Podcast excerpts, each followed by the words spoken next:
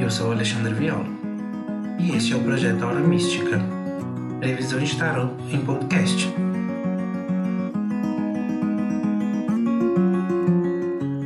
A leitura para o signo de escorpião do dia 25 ao dia 1 de maio. A energia que rege o escorpião do dia 25 ao dia 1 de maio é a roda da fortuna a carta da roda da fortuna, que ela representa o despertar divino. É, é uma carta que ela rege e mostra que você está começando a entender como as coisas têm que seguir aí para você durante essa semana do dia 25 ao dia 1 e e tá tentando fazer o máximo para seguir da melhor forma possível. No amor, a, a carta que sai para você, escorpião, é o Cavaleiro de Copas, que é correr atrás de alguns sentimentos que às vezes estavam escondidos ou até mesmo buscando reativar alguns sentimentos aí que estavam parados, é que vale a pena é, correr atrás. Então, essa é uma leitura bem literal realmente do, do que tem sido aí para você, escorpião nessa semana do dia 25 ao dia 1. No trabalho, o, a carta que representa o escorpião aí nessa semana do dia 25 ao dia 1 é justamente a morte, que ela é a carta do renascimento. E ela é uma carta que tem saído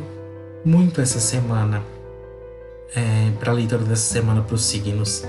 Muitos de vocês est estão renascendo e reencontrando-se no trabalho aí. E às vezes, é, como eu havia dito na leitura aí para quem é do signo de, de Libra, é, é o reencontrar e entender aí no aspecto profissional que muitas vezes estava parado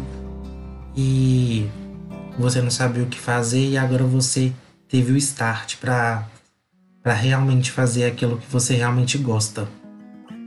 e trazer o, resultado que você sempre quis. E a carta conselho que saiu para você na semana aí do dia 25 ao dia 1 do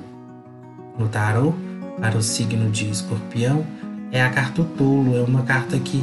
mostra uma certa inocência, uma certa loucura, vamos dizer assim, mas é uma carta que é, para alguns de vocês podem representar aí ou, ou fazer realmente uma loucura no aspecto é, do amor ou até mesmo do trabalho é, e outros evitar fazer esse, esse, tipo de situação. Então, é, essa é, a, é o conselho aí que essa carta representa para vocês na semana do dia 25 ao dia 1